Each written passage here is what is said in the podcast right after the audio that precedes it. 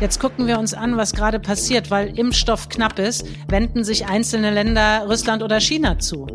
Das kann man im Einzelfall total verstehen wenn es darum geht, die Bevölkerung zu schützen und etwas zu tun. Und da gibt es ein gutes Angebot. Aber natürlich schafft das geopolitisch und strategisch Abhängigkeiten, schafft das Konflikte.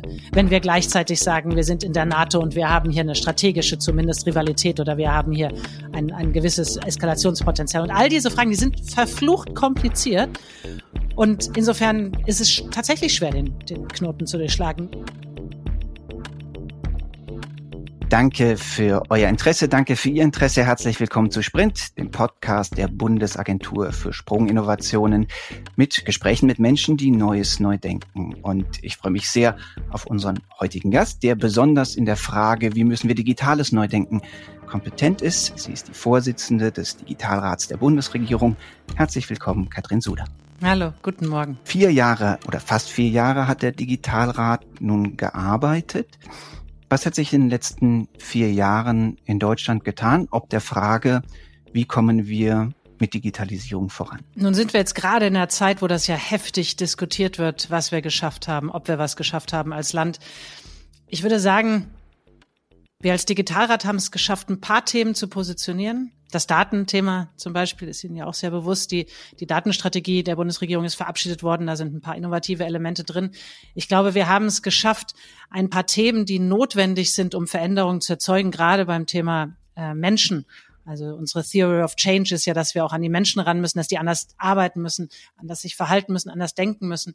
Ich glaube, da sind ein paar Dinge gelungen, aber zufrieden sein mit dem Status quo, das können wir, glaube ich, alle im jetzigen Zeitpunkt nicht. Da haben sich zu viele Schwächen durch das, durch das Brennglas äh, Corona offenbart. Also wenn wir jetzt auf die Frage blicken, wie geht Deutschland digital mit der Pandemie um, dann fällt es schwer, irgendetwas Positives zu erkennen, oder? Erkennen Sie irgendetwas? Also irgendetwas, das ist ja sehr absolut. Es gibt mit Sicherheit irgendwo sehr clevere und tolle dezentrale Lösungen. Da wird sicher in irgend, also es gibt ja auch Städte und Beispiele, die es einfach ganz kreativ und gut machen.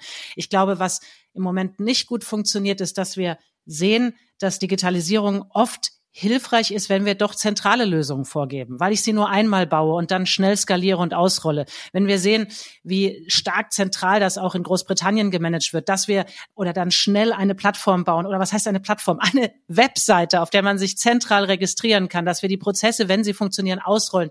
Ich glaube, da stellen wir fest, dass wir mit unseren föderalen Strukturen solchen Lösungen im Wege stehen und, das würde ich auch noch dazu setzen, dass wir wahrscheinlich muss man das so festhalten, ein bisschen verloren haben, wie will ich sagen, so eine Art Kampagnenfähigkeit. Also, dass unsere Verwaltungen schnell in einer Krise pragmatisch, effizient, auch ein bisschen mit Risiko und Fehlerkultur, dass sie das einfach machen und probieren. Und ich glaube, da diese zwei Elemente, also sprich ein anderes Arbeiten oder auch ein agileres Arbeiten, ein schnelleres, ein digitaleres Denken und Arbeiten, plus, dass wir feststellen, dass manche unserer Strukturen einfach nicht in der Lage sind, uns dann kampagnenfähig zu machen. Sie haben gerade das Problem von Dezentralität und Zentralität angesprochen. Nun aber in unserem föderalen System hätte man dann ja erwarten sollen, dass wenigstens irgendein Bundesland gut darin ist, eine, ein gutes, schnelles Buchungssystem für die Impftermine zum Beispiel zu finden. Man hat aber den Eindruck, eigentlich ist es nirgends gut gelungen. Da kann ich, ehrlich gesagt, da kann ich mich jetzt gar nicht aus dem Fenster lehnen, weil das weiß ich gar nicht. Dazu habe ich die Analyse nicht gemacht.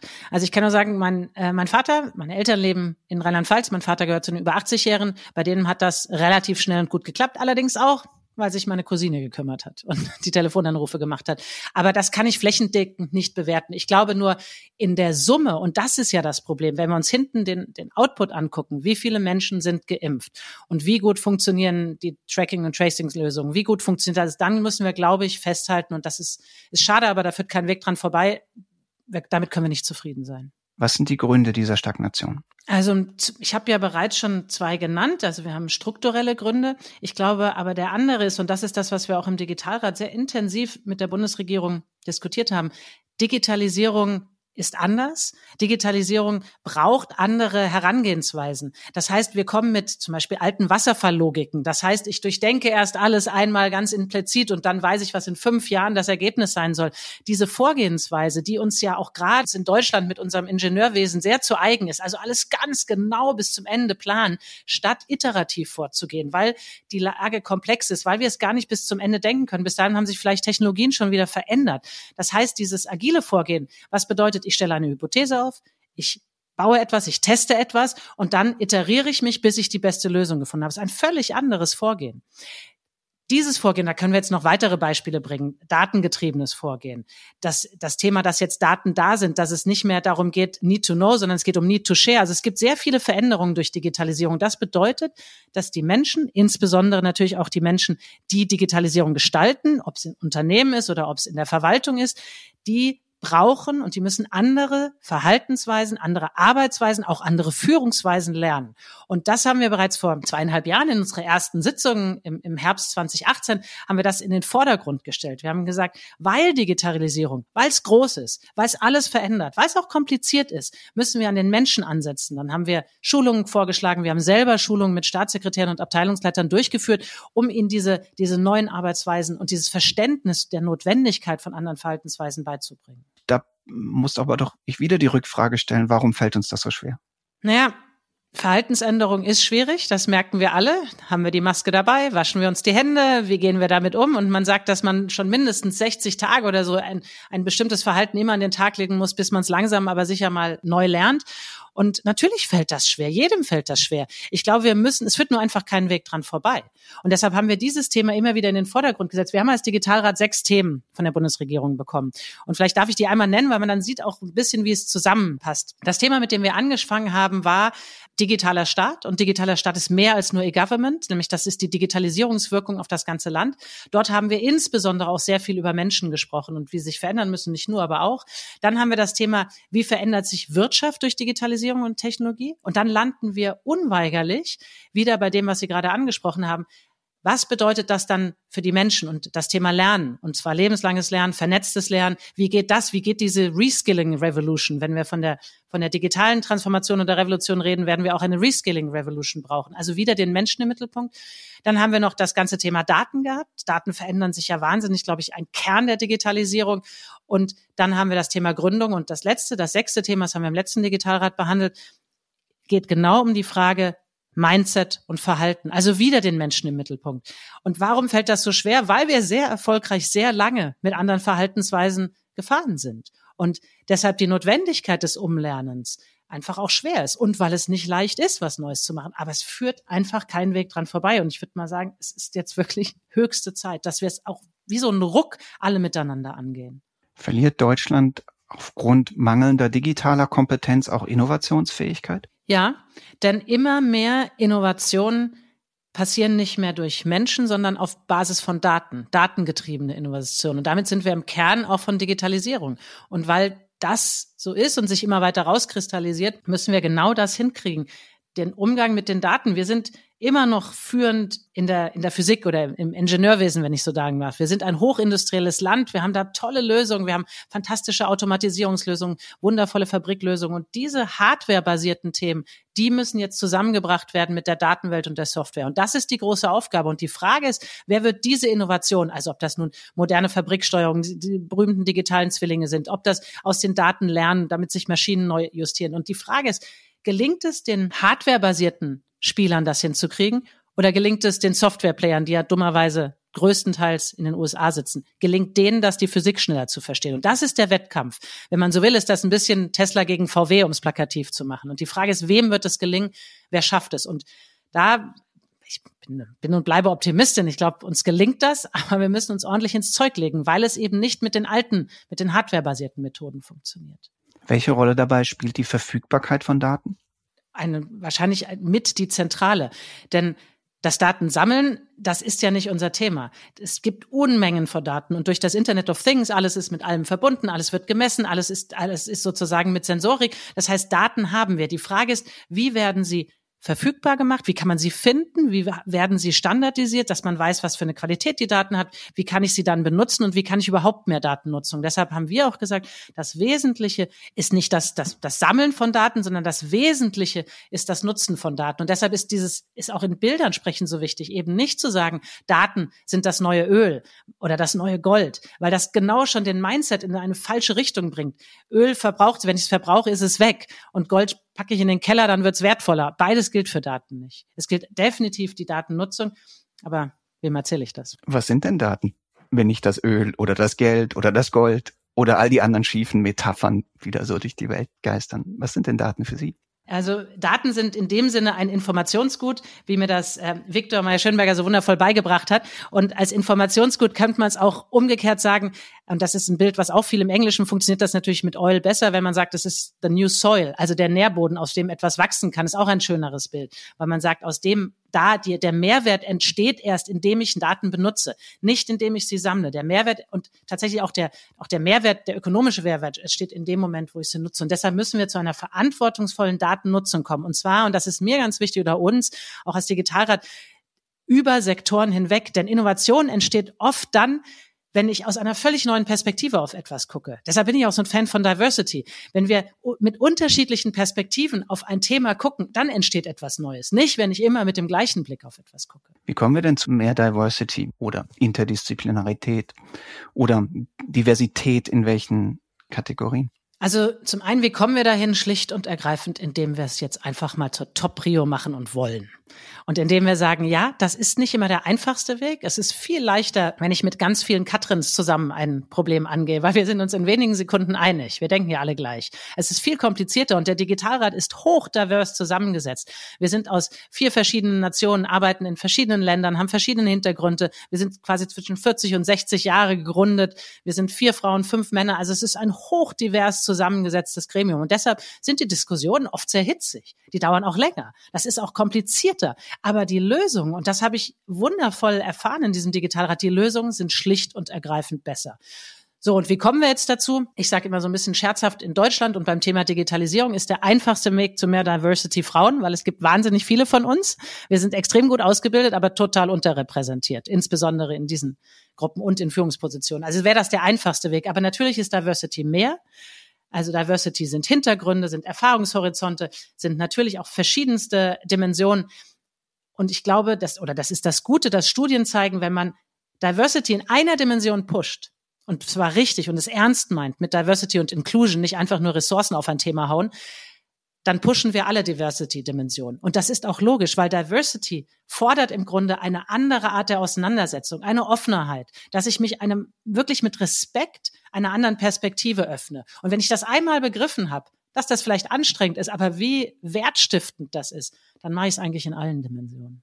Interdisziplinarität ist ja eigentlich schon lange ein fast fetisch ist jetzt böse formuliert, aber zumindestens ein Thema, was irgendwie seit mindestens 15 Jahren als die Lösung für mehr Innovation verkauft wird. Warum fällt es uns auch hier so schwer, Interdisziplinarität nicht nur zu behaupten, sondern herzustellen, inklusive äh, Diversity im Sinn, wie Sie es gerade beschrieben haben? Ich glaube, weil es echt anspruchsvoll ist. Weil es nicht der leichte Weg ist, weil ich am Anfang mehr investieren muss, weil ich mich ernsthaft selber in meiner eigenen Wahrnehmung, in meinen bewussten und unbewussten Vorurteilen herausfordern muss. Warum sehe ich das so? Ich muss den, ich muss dem, dem meinem Gegenüber oder meinen verschiedenen Gegenüber ernsthaft und offen zuhören und es verstehen wollen und dann gemeinsam in einem, in einem respektvollen Prozesses integrieren. Und das ist harte Arbeit. Diversity oder Interdisziplinarität. Ich habe ich hab damals promoviert an einem Medizinlehrstuhl in theoretischer Physik mit Computational Neuroscience als Thema. Das heißt, wir waren verschiedene Disziplinen mit unseren verschiedenen Herangehensweisen, mit unterschiedlichen Wörtern. Die gleichen, manchmal werden ja Wörter schon unterschiedlich benutzt. Und da all das wirklich zur Kenntnis zu nehmen und dann miteinander um das Ergebnis zu ringen, das ist definitiv Arbeit. Und das erwartet Agilität im Kopf, so haben wir es im Digitalrat genannt. Das heißt, es erwartet einfach, dass ich im Kopf offener bin, im Denken offener bin bin. Und das ist, das ist harte Arbeit und das fällt, das fällt Menschen schwer. Die Hoffnung, die ich nur habe, ist, wenn man es einmal begriffen hat und den Prozess durchgemacht hat und merkt, was für ein Mehrwert da drin liegt, dann hoffe ich, dass es ähm, sich schneller ausbreitet. Aber vielleicht noch ein zweiter Satz. Das hat natürlich auch was damit zu tun, da braucht man nicht drum rumzureden. Es hat was auch mit teilweise auch Loslassen zu tun. Wenn ich natürlich immer in meinen festgefahrenen Strukturen war, dann muss ich einfach sagen, ich lasse jetzt los. Vielleicht habe ich auch einen Machtverlust dadurch. Vielleicht verändern sich dann auch Strukturen oder, oder auch die bestimmten Netzwerke, in denen ich mich immer wohlgefühlt habe. Und meine Position war klar, meine Machtposition war klar. All das verändert sich. Und auch das bedeutet, da muss man loslassen. Und wir sehen es jetzt zum Thema Frauenquote. Das hat nicht so besonders gut funktioniert. Und deshalb ist der Regulator am Ende reingegangen und hat gesagt, so, dann muss ich es halt regeln, wenn ihr es nicht hinbekommt. Herr Söder hat das dann gemacht. Ja, es gibt jetzt auch das Frauen in Führungspositionen 2 Gesetz.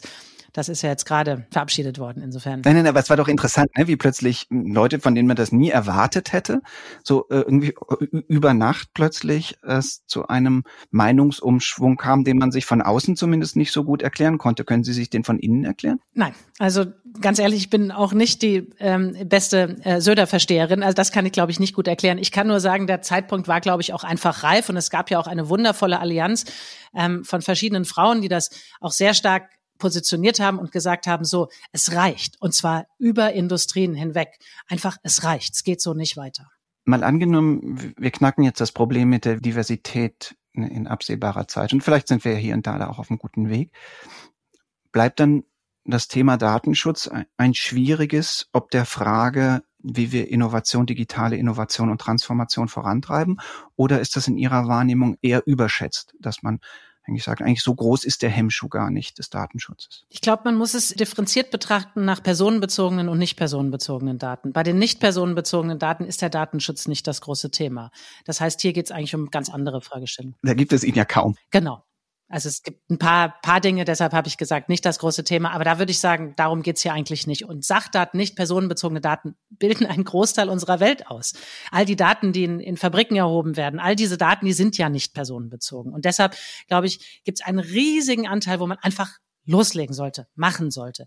So, und dann gibt's natürlich auch personenbezogene Daten, die von hohem Interesse sind. Wenn wir zum Beispiel über Mobilität und welche Lösungen können da, welche Innovationen können da entstehen, um unser Mobilitätsproblem anzugehen. Oder insbesondere, und das ist ja im Kern auch der Pandemie, wie können wir über Gesundheitsdaten, wie können wir die eigentlich ähm, nutzbar machen und deshalb besser in der Vorsorge oder in der, in der Risikoerkennung oder auch in der Behandlung von Krankheiten werden. Und hier, auch das habe ich, ähm, ich bin keine Datenschutzexpertin, aber das habe ich mir erklären lassen und sagen lassen, dass auch da sehr, sehr viel mehr möglich ist, als wir immer so tun. Aber es gibt Hindernisse. Es gibt Hindernisse, dass immer noch die Datenschutzgrundverordnung anders ausgelegt wird, dass wir Auslegungsfragestellungen haben. Ich habe mir erzählen lassen, als ich an hochspannend FinData, in Healthcare ähm, in, in, in Finnland, die versuchen dort sehr innovativ schon seit über zehn Jahren mit Daten umzugehen und die immer wieder sagen, beim Rollout, beim Skalieren, wenn wir an, an Europa denken, fällt uns so schwer, weil jedes Land wieder leicht unterschiedlich damit umgeht, weil die, die Tücken dann halt doch in den vielen Seiten und vielen Paragraphen liegen. Also ja, da gibt es, glaube ich, Sachen, da muss man klären, da muss man Standards setzen, da muss man nochmal Erklärungen finden, wie es funktioniert, da muss man auch über Regeln nachdenken. Aber zu sagen, das steht sozusagen aller Innovationen im Wege. Das stimmt schon allein deshalb nicht, weil wir so viele nicht personenbezogene Daten haben. Achtung, Suggestivfrage. Kann es sein, dass Datenschutz weniger ein rechtliches als ein kulturelles Problem ist? Also, ne, wie, wie stehen Sie zu der These, dass im Grunde ne, die dass das große Problem eigentlich nicht ist, dass die europäische Datenschutzgrundverordnung oder auch die nationalen Auslegungen davon tatsächlich sehr viel verhindert, aber dass, wenn man sie im Hinterkopf hat, plötzlich die Mentalität nicht vorhanden mehr ist, wirklich offensiv mit Daten, Daten umzugehen. Also das wäre mein Take darauf. Und wie würden Sie dem zustimmen oder? Ich kann dem durchaus mitgehen. Mit einem Aber, zu dem komme ich gleich nochmal. Ich kann dem mitgehen, weil wir ja wissen, dass ganz viel mehr geht. So, und weil wir wissen, dass gerade in den Köpfen ja diese Hindernisse sind und weil wir wissen, dass viele Unternehmen einfach immer Datenschutzgrundverordnung schreien, obwohl die überhaupt nichts mit personenbezogenen Daten zu tun haben. Wir haben, also da, darum geht's gar nicht. Das geht weder um Mitarbeiterdaten noch sonstiges. Also insofern würde ich dem zustimmen. Und deshalb haben wir auch als, als Digitalrat und zusammen mit der Regierung sehr stark das Thema in der Datenstrategie als Innovationsstrategie gepusht, um zu sagen, Datennutzung steht im Vordergrund. Das fand ich auch wichtig, um es eben als zweiten Baustein daneben zu setzen. So, jetzt kommt noch mein Aber. Und das Aber hat natürlich schon etwas damit zu tun, dass uns gerade wenn wir nach China gucken oder in, in die USA gucken, natürlich uns die großen Companies oder der Staat selber vorleben, was passiert eigentlich mit den ganzen personenbezogenen Daten und wie wird das durchaus mit Zustimmung für Überwachung und, und Steuerung der Bevölkerung genutzt oder wie wird es genutzt, um Profite zu maximieren. Und ja, da wird ganz viel auf Konsenterklärungen gedrückt und so weiter, weil wir wissen, dass kein Mensch die liest. Deshalb wollte ich ein kleines Aber reinbringen, dass es eben doch auch faktisch so ist, dass Daten nicht gut benutzt werden und personenbezogene Daten. Und dass deshalb der Datenschutz schon etwas ist, was in den Köpfen der Menschen ist. Und ich glaube, dieser Zwiespalt, den gilt es aufzulösen. Und dafür brauchen wir Geschichten, dafür brauchen wir Beispiele, darauf brauchen wir Erfolgsfaktoren, dafür brauchen wir Narrative und dafür brauchen wir auch mutige Innovationen, die das dann einfach zeigen, komm, das geht. Und jetzt lasst uns uns auf den Weg machen. Aber ja, wir zerdenken viel zu viel. Das ist ja auch Teil unseres Problems in unserer Kultur. Deshalb sagen wir, mehr machen, mehr ausprobieren und dann auch das berühmte Fehlerkulturthema angehen und nach vorne gehen. Wo sind denn Positivbeispiele in Europa, wo Sie sehen, okay, da haben wir unsere Fesseln mal abgeworfen und da, da sehen wir Modelle, wie wir künftig intelligenter mit Daten äh, Innovationen vorantreiben können? Ich glaube, es gibt immer wieder gute Beispiele, genauso wie es auch immer wieder, und das lasse ich mir auch nicht wegreden, in Deutschland gute Beispiele gibt. Aber wenn wir mal nach außen gucken, ich hatte das Thema FinData angesprochen, also äh, das, äh, die sind sehr, wenn wir über European Data Spaces reden, was ja der Europäischen Kommission sehr wichtig ist und uns in Europa vorwärts treiben soll, haben die, glaube ich, was wirklich Interessantes hingestellt. Da kann man viel lernen, sich das angucken. Wir hatten sehr spannende Diskussionen natürlich mit Estland, auch wenn wir alle wissen, die sind damals sozusagen Greenfield vorgegangen, ist viel kleiner und so weiter. Aber trotzdem ist deren Kultur inzwischen so digital first geprägt und dass sie so darüber nachdenken, wie können wir denn digital das umsetzen, was wir in der Offline-Welt auch haben. Und da, da war ich sehr begeistert nach den Treffen, nachdem ich mir das angeguckt habe. Wohl wissend, dass nicht alles übertragbar ist. Es gibt gute Beispiele in, in Skandinavien, die sind ja oft, Finnland hatte ich schon genannt, aber auch Dänemark. Wir können aus wirklich aus Unterschieden, wir müssen einfach hingucken, uns lernen und wir haben nicht umsonst Bess Novak mit dem Digitalrat, die wahrscheinlich weltweit, ich weiß nicht, wahrscheinlich jedes ähm, innovative Experiment, das der Staat irgendwo mal angeguckt hat, kennt und immer wieder Beispiele einbringt. Und ich glaube, da lohnt es sich dann einfach Steal with Pride. Also einfach gucken, was machen andere, uns kopieren und, und, ähm, und selber implementieren. Und da laufen wir offenkundig, zumindest war es jetzt auch bei der Pandemie so, immer wieder in die Falle, äh, not invented here bedeutet, dass wir es nicht nutzen. Welche Lösung meinen Sie jetzt konkret? Zum Beispiel die Buchungssysteme äh, für die Impfsysteme, die Auszahlungssysteme für die Corona-Hilfen. All das gab es. Ne? In Großbritannien hat man das, äh, die Auszahlung über die Finanzämter gemacht. Es wäre irgendwie total einfach und sinnvoll gewesen, das auch in Deutschland über die Finanzämter zu machen. Aber nein, man findet eine unfassbar durchdachte Lösung, die leider nicht funktioniert, weil man vergessen hat, ein Auszahlungssystem sauber zu bauen und das auf die Schnelle nicht hinbekommt. Ja, Wasserfalllösungen halt. Ne? Also sehr klar durchdacht und statt iterativ vorzugehen. Aber da sind wir wieder bei, bei dem Thema, was ich ganz am Anfang gesagt habe. Unsere Verwaltung ist einfach noch nicht so weit, dass sie, dass sie bereits neue, moderne Arbeitsweisen innehat. Denn sie war lange Jahre, war sie auf Beständigkeit getrimmt, was ein unglaublich hoher Wert war. Verlässlichkeit, Beständigkeit. Und das, das darf man auch nicht vergessen, wie wichtig das ist. Wenn, wenn Sie oder ich, wir sind in irgendeines unserer Bürgerämter gegangen und wir wussten, wir wurden sozusagen nach Fortschriften und Gesetz behandelt. Das ist ja ein immenser Wert. Also, dass das in diesem Lande so ist. Und was versäumt worden ist oder was einfach nicht gut geklappt hat, ist dazu das Innovative zu setzen, daneben das zu setzen, was sagt, hier muss ich aber mit agilen Methoden vorgehen, hier brauche ich andere Wege, weil Digitalisierung so disruptiv und so anders ist und weil ich sozusagen, weil alles disrupted wird. Und dieser Teil, Menschen anders auszubilden, Diversity reinzubringen, also weg auch von ich weiß, wir brauchen Juristen, aber wir brauchen vielleicht nicht ganz so viele Juristen in der Verwaltung. Wir brauchen Informatiker, wir brauchen BWLer, Historiker, wir brauchen alles Mögliche, um, um diverser zu werden. Und ich glaube, das Thema, daran zu arbeiten, das ist einfach verloren gegangen, weil wir hochgradig überreguliert waren. Das ganze Thema, welche Menschen dürfen überhaupt in den öffentlichen Sektor eingestellt werden, auch das ganze Thema Beförderung, Quereinsteiger. Uns mangelt es in Deutschland massiv an Querwechslern, also Menschen, die zwischen den Sektoren hin und her gehen. Und das ist was Kraftvolles, was Positives, weil sie neue Perspektiven reinbringen. Ist überhaupt nicht vorgesehen in unserem System. Und ich glaube, das ist das Problem, dass wir an diesen neuen Strukturen zu wenig gearbeitet haben. Und dann kommt die Krise und dann ist natürlich die die Frage, ja, wenn wir es daran nicht gearbeitet haben, wieso soll es dann auf einmal da sein? Und da kann man dem Einzelnen, glaube ich, gar keinen Vorwurf machen. Nur ich finde, wir sollten uns jetzt als Gesellschaft hinsetzen und jenseits aller Parteipolitik, jenseits aller Wahlkämpfe, und das ist schwierig, gerade in der jetzigen Lage, einfach mal hinsetzen und sagen, was muss denn jetzt passieren, damit die nächste Krise, und die wird uns ja treffen, was auch immer es ist, damit wir da dann kampagnenfähig sind. Und transformationsfähig. Ja, absolut. Das meine ich so ein bisschen mit. Die Kampagne alleine reicht ja nicht. Ja, ja. also wenn wir uns die Corona-App angucken, wenn eins gut funktioniert hat, dann die Kampagne. Was nicht gut funktioniert hat, ist die App. Ah, sorry, ich meine mit Kampagne nicht die Werbungskampagne. Ich meine eigentlich mit Kampagne, dass wir ein Thema durchtragen können, dass wir es aktiv umsetzen, dass wir das Krisenmanagement machen. Also schlechter Begriff. Ich meinte genau damit die Transformation, überhaupt nicht die Marketingkampagne. Das steht am Ende. Kampagne heißt für mich eigentlich, ich kann Aktivität in etwas bringen. Ich kann mir Ziele setzen, Pläne dahinter machen und sie exekutieren. Lassen Sie mich noch einmal kurz zurückkommen auf die Datenfrage. Sie im Digitalrat haben ja auch die Entstehung äh, einer europäischen Dateninfrastruktur mit begleitet und, und mit beraten, wie man da vorkommt, also die berühmte Gaia X. Wie schätzen Sie da den, die Situation ein? Gelingt es Europa, eine eigene Dateninfrastruktur, die auch etwas nützt, aufzubauen? Oder wird das wieder eines jener großen irgendwie digitalen Hoffnungsträger, bei dem am Ende dann doch relativ wenig Nutzen entsteht. Also definitiv würde ich sagen, the jury is out. Ich glaube, was zumindest soweit ich da Transparenz habe, was inzwischen doch allerdings angekommen ist, dass es nicht darum gehen kann, einfach nur nachzubauen das macht, glaube ich, überhaupt keinen Sinn. Also es macht keinen Sinn, jetzt Hyperscaler nachzubauen. Die Rechnungen liegen ja alle vor, wie viele Milliarden das, das äh, kosten würde, wie lange es dauern würde. Und die Frage ist, ob es dann nicht schon wieder eine neue Generation gibt.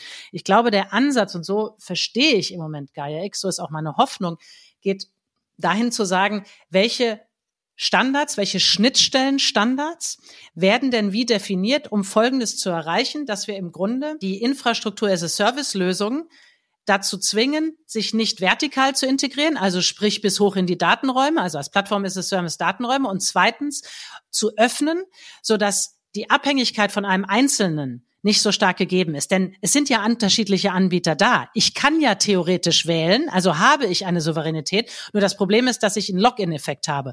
Und wenn es gelingt, beides anzugehen, sowohl die Integration über die Schichten auszuhebeln, als auch horizontal eine Portabilität, eine Wechselmöglichkeit einzubauen. Und das über Festlegung von Standards. Dann, glaube ich, wird total viel gewonnen, weil die Lösungen sind ja technisch gut. Lass sie uns doch nutzen. Wir wollen doch nur nicht A, den Login-Effekt haben. Wir wollen Wahlfreiheit haben, denn das ist Souveränität. Und zweitens wollen wir nicht, dass wir sozusagen vertikal unsere Innovation weggeschnappt wird, indem wir am Ende nur noch umsetzen können. Und wenn das Gaia X ist, und das ist meine Hoffnung, dann wäre zumindest das Ziel und der Inhalt absolut richtig. Jetzt müssen wir noch über Governance reden. Ist die Governance zu kompliziert? Sind da zu viele drin? Wie wird das eigentlich funktionieren? Und kriegt man das in Europa hin? Und da sind wir natürlich wieder bei der zentralen Frage, ist Europa einfach zu kompliziert und scheitern wir an unseren zu vielen Einzelinteressen? Und da, Gott, so ein bisschen eine Frage, wie ich morgens aufstehe. Also, ähm, es gibt Tage, da denke ich, auf jeden Fall kriegen wir das hin, weil ja eigentlich das wieder die Chance ist. Wir sind diverse in Europa. So lass uns diese Diversity nutzen und lass uns deshalb bessere Lösungen entstehen lassen und lass uns uns stärker integrieren und gemeinsam die guten Lösungen ausrollen. Und dann gibt's morgen, da denke ich, uh, ist schwer. ist schwer. Der Knoten ist zu kompliziert, um ihn zu durchschlagen. Ja, er ist zu kompliziert und es ist vor allem auch zu dynamisch. Jetzt gucken wir uns an, was gerade passiert, weil Impfstoff knapp ist, wenden sich einzelne Länder Russland oder China zu. Das kann man im Einzelfall total verstehen wenn es darum geht, die Bevölkerung zu schützen und etwas zu tun. Und da gibt es ein gutes Angebot. Aber natürlich schafft das geopolitisch und strategisch Abhängigkeiten, schafft das Konflikte. Wenn wir gleichzeitig sagen, wir sind in der NATO und wir haben hier eine strategische zumindest Rivalität oder wir haben hier ein, ein gewisses ähm, auch Eskalationspotenzial. Und all diese Fragen, die sind verflucht kompliziert. Und insofern ist es tatsächlich schwer, den, den Knoten zu durchschlagen. Nur, wir haben, wir haben drei kleine äh, Töchter oder inzwischen schon etwas ältere, drei Kinder. Und ich meine, es gibt keine Alternative. Wir brauchen Europa, wir brauchen den, den digitalen Single Market, wir brauchen die Scale, wir brauchen das jetzt. Wie souverän ist denn technologisch Europa zurzeit? Ich glaube, das muss man differenziert Schicht für Schicht entlang des Technologiestacks beantworten. Und dann kommt noch dazu, das eine ist ja, welche Technologien. Dann machen wir das mal. welche, Te einen Satz noch vorneweg neben den Technologien gehören natürlich auch die Kompetenzen dazu. Ich hatte ein sehr interessantes Gespräch mit den Estländern, die gesagt haben, im Grunde haben wir in Estland hier überhaupt keine, keine Ownership von Technologie, weil wir alles importieren und abhängig sind. Aber wir machen unsere Souveränität, indem wir die Kompetenz und die Menschen haben, die Technologien zu prüfen, wenn wir sie einsetzen, weil wir dann wissen, was, also sie setzen ganz stark auf den Kompetenzansatz, fand ich sehr interessant, weil es uns auch noch mal ein bisschen befreit von diesem, man muss immer alles besitzen. Das ist ja sowieso so ein Souveränitätsanspruch, den zumindest ich nicht habe, weil rein Besitz macht noch nicht souverän. Aber wenn wir Schicht für Schicht angucken, dann hatten wir jetzt ja gerade schon eine mittlere Schicht Infrastructure as a Services. Wenn wir eins tiefer gehen und gucken uns zum Beispiel Telekommunikation an, äh, war ja heute auch das ganze Thema Open RAN ein großes Thema. Hier sind definitiv Abhängigkeiten, ob es nun das Thema Huawei ist, ja rauf und runter diskutiert worden, aber ansonsten auch dort gibt es Ericsson und Nokia. Es gibt ja auch dort eine, nicht eine Riesenbandbreite, deshalb gibt es jetzt die Idee, wie kann man das tatsächlich und wirklich OpenStack machen. Also ist ja Sprint sehr aktiv darin, das Thema auch zu analysieren und äh, zu pushen. Wenn wir auf die Halbleiterebene gehen, dann wissen wir, dass die großen Halbleiterfertigungen und die großen Kompetenzen liegen nicht in Deutschland. Aber wir haben in Deutschland und in Europa einzelne kleine Assets, die muss man beschützen, die muss man sozusagen bewahren, damit wir im Zweifelsfall auch a seat at the table haben, wenn man so will. Wenn wir in die, in die Vorprodukte gehen, also Zulieferstoffe, dann sind wir natürlich bei seltenen Erden sehr abhängig. Da ist aber schon lange investiert worden. Da hat auch der BDI schon vor vielen Jahren darauf hingewiesen. Da ist auch mit der Rohstoffagentur, glaube ich, einiges passiert. Und wenn wir uns jetzt wieder nach oben hangeln, dann haben wir natürlich die Software-Schicht wo es durchaus signifikante Abhängigkeiten gibt. Das ist ja auch rauf und runter diskutiert worden mit Microsoft. Umgekehrt natürlich haben wir mit SAP auch einen, einen großen, einen weltweit führenden Spieler, der uns natürlich auch als, als Deutschland ansässiges Unternehmen etwas in die Hand gibt wir alle haben erlebt, dass wir bei bestimmten Applikationen nicht gut vertreten sind. Also wenn wir über die ganzen Videokonferenzanlagen reden, das war ja eine heiße Debatte im letzten Jahr. Und wenn wir dann zu den Datenräumen gehen, Daten haben wir gerade intensiv diskutiert, Daten haben wir, die Frage ist, wie wir sie nutzen. Also insofern glaube ich, müssen wir, es war jetzt ein paar Fortschritte, sorry, wenn das jetzt vielleicht ein bisschen vereinfacht oder so war, aber ich glaube, wir müssen sehr differenziert hingucken. Und wenn wir Prinzipien erkennen wollen, dann wäre ein Prinzip, was ich pushen würde, wäre zu sagen, nicht nachbauen, sondern versuchen, Wahlfreiheit her herzustellen im Ist und nach vorne gerichtet eher in moderne, in Zukunftstechnologien investieren, also eher wieder in Edge gehen als das zentrale Computing. Eher zu versuchen, was können wir der nächsten Generation, also Quanten, deshalb ist Quanten so wichtig. Also eher die, die großen Chips nach vorne raussetzen und im Existierenden irgendwie versuchen, Wahlfreiheit herzustellen. Was waren denn Ihre persönlichen Lernerfahrungen jetzt in den letzten zweieinhalb Jahren? Ich habe vorhin äh, fast vier Jahre gesagt, das stimmt nicht. Dann Ihr äh, zum Herbst hin drei Jahre äh, Erfahrung im, im, im Digitalrat. Was, was hat Sie selbst am meisten vorangebracht? Wir sind gerade auch noch so ein bisschen in der Selbstreflexion, wollen dazu auch dann auch was publizieren. Also wir sind gerade mitten in dem Prozess der Aufarbeitung, weil wir gesagt haben, wir wollen bis, bis Herbst werden wir sozusagen, ist unsere Halbwertszeit. Deshalb kann ich es noch nicht abschließend sagen. Was aber definitiv für mich ein, eine unglaubliche Erfahrung war, war mit diesen mit diesen hochkompetenzen, wundervollen Menschen gemeinsam diese Themen zu erarbeiten. Und in einem, in einem Ansatz, in einem sehr kollaborativen Ansatz, in einem hochgradig inhaltlich geprägten Ansatz. Alle wollten wir inhaltlich ein gutes Ergebnis kriegen, wollten konkrete, umsetzbare äh, Maßnahmen der Regierung empfehlen. Das war ein, für mich ein neues Arbeiten, so kannte ich das noch nicht. Und das war aber unglaublich bereichernd. Ich habe inhaltlich sehr viel gelernt. Ich habe menschlich wahnsinnig viel gelernt, unglaublich viel Spaß gehabt ähm, mit den Kolleginnen und Kollegen. Und das fand ich eine, das fand ich eine tolle Erfahrung. Und ich glaube, in dieser Zusammensetzung, weil ich sagte es ja, es gab zwei Designprinzipien. Das eine habe ich schon genannt, das war Diversität und das andere war, alles sind Experten, Expertinnen, die in ihren Feldern schon was gemacht haben, gezeigt haben, Erfolg gehabt haben in ihrem tiefen Expertisefeld. Und das war eine, eine unglaubliche Zusammensetzung und sehr kraftvoll. Das fand ich toll. Wie hoffnungsvoll sind Sie denn, dass die erarbeiteten Vorschläge auch über die Legislatur hinaustragen und dann auch in die Umsetzung kommen? Wir werden im äh, nächsten Digitalrat, den haben wir Ende April, wird die Bundesregierung uns nochmal darstellen, wie sie mit den verschiedenen Maßnahmen in Summe umgegangen ist. Das finde ich ganz spannend. Da werden wir sehen, was ist schon umgesetzt, was ist in Umsetzung oder was wird noch passieren. Ich war ja selber Teil der Regierung und mit dem neuen Koalitionsvertrag fängt in gewisser Weise immer wieder ein neues Spiel an und der kann durchaus disruptiv sein. Der kann also Sachen ganz zurückdrehen, ganz neu machen. Insofern ist das immer noch ein bisschen offen. Es hängt ja auch sehr von den Konstellationen ab. Ich glaube, es gibt ein paar Themen, die wir mit angestoßen und unterstützt haben, die, bei denen ich die Hoffnung habe, dass sie bleiben. Und das ist, ich komme immer wieder darauf zurück, weil es nun mal der Kernpunkt ist, es sind die Menschen. Es gibt inzwischen ein Netzwerk von ähm, digital affinen Menschen in der Bundesverwaltung. Das sind inzwischen viele Hunderte. Und dazu haben wir ein bisschen beigetragen, das mit anzustoßen und da Menschen auch in diese Erfahrung reinzubringen. Und die Menschen werden ja bleiben. So ist unser System angelegt. Wir haben nicht, im Gegensatz zu USA, bei uns rotieren ja nicht ganze sozusagen Hierarchiestufen raus, sondern in der Regel bleiben ja die Menschen. Und wenn diese Menschen, die digital affin sind, die moderne, agile Arbeitsmethoden verinnerlicht haben, die auch, die auch was anderes fordern und auch von ihren Führungskräften dann einfordern und einfordern werden oder selber als Führungskraft vorleben, das wird bleiben. Davon bin ich, also das ist zumindest meine große Hoffnung.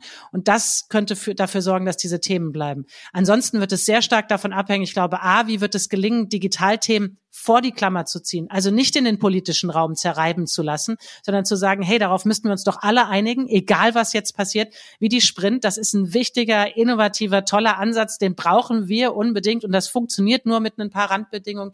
Und ich glaube, wenn es gelingt, das dahin zu kommen, es aus dem politischen Raum wegzugeben, dass eigentlich die Mehrheit sagt, ja genau, das brauchen wir alles, dann glaube ich, gibt es eine Chance, aber auf jeden Fall muss hier einiges passieren. Aber der Konsens, dass wir schneller vorankommen müssen, schneller digitale Transformation hinbekommen müssen, inklusive den Innovationsthemen, die daran hängen. Der ist ja überparteilich. Oder haben Sie da was anderes erlebt? Absolut habe ich nicht anders erlebt. Die Frage ist, welche Priorität bekommt es dann am Ende? Und welche Priorität bekommt dann was? Das ist ja immer nachher eine, eine Priorität und eine Ressourcenfrage. Und, und das ist, glaube ich, etwas, was noch nicht überall angekommen ist, aber vielleicht noch kommen wird, ist, dass die digitale Transformation eben nur funktioniert, wenn wir in dem Sinne eine Verwaltungsmodernisierungstransformation machen. Das ist ja das, was ich immer wieder gesagt habe, anderes Arbeiten und dazu braucht es andere Menschen, dazu braucht es andere Karrierewege.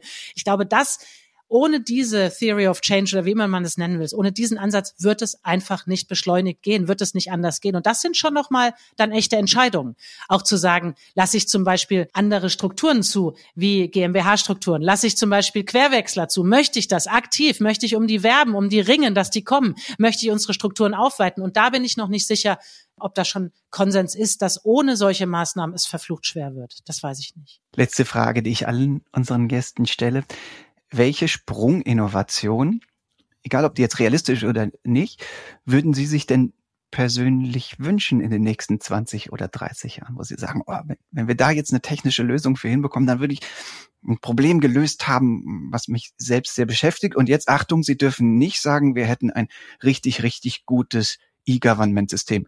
Also so ein Staat, der plötzlich digital alles kann, weil das hat die Gesche Joost schon vorher gesagt. Sie müssen sich etwas anderes aussuchen. Also was ist die Sprunginnovation, die Sie am allerliebsten sehen würden in dieser Welt? Also ich nenne jetzt mal zwei, wenn ich darf, weil als Kind natürlich habe ich mir immer gewünscht, dass Beamen endlich funktioniert. Also Beamen fand ich immer super und das würde auch ganz viele Probleme wegnehmen. Allerdings habe ich mich immer gefragt, wie das dann in dem Raum organisiert wird, dass sie nicht alle übereinander kommen. Aber das ist halt eine Nerd-Diskussion. Kleine Lösung wären fliegende Autos. Die reichen aber nicht. Nee, nee, das ist ja was anderes.